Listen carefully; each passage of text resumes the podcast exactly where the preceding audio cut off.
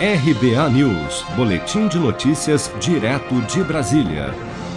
Com uma queda de 0,4% em setembro na comparação com agosto, a produção industrial no Brasil teve o quarto mês consecutivo de perdas do setor, segundo dados divulgados nesta quinta-feira pelo IBGE.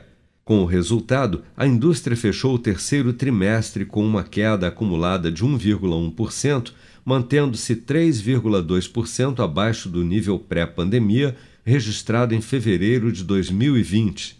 O gerente responsável da pesquisa industrial mensal do IBGE, André Macedo, destaca que a recente queda de produção da indústria ainda reflete os efeitos da pandemia, agravados principalmente pela escassez de insumos. O comportamento negativo do setor industrial em setembro de 2021 não difere muito do que vem sendo observado ao longo do ano, com o setor industrial sentindo os efeitos da pandemia da Covid-19, principalmente em função da desarticulação de toda a cadeia produtiva, tendo no encarecimento dos custos de produção e no desabastecimento de matérias-primas e insumos para a produção do bem final, características importantes desse processo.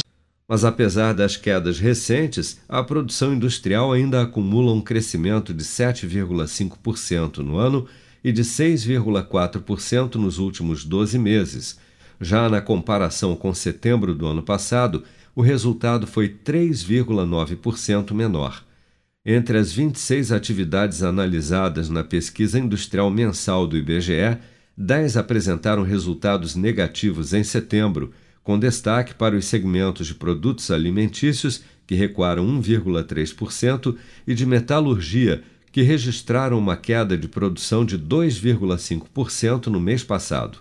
Já entre os segmentos que registraram alta, destaque para a indústria de farmoquímicos e farmacêuticos, com crescimento de 6,5%, e de produtos do fumo, que teve um aumento de produção de 6,6% em setembro com produção de Bárbara Couto, de Brasília, Flávio Carpes.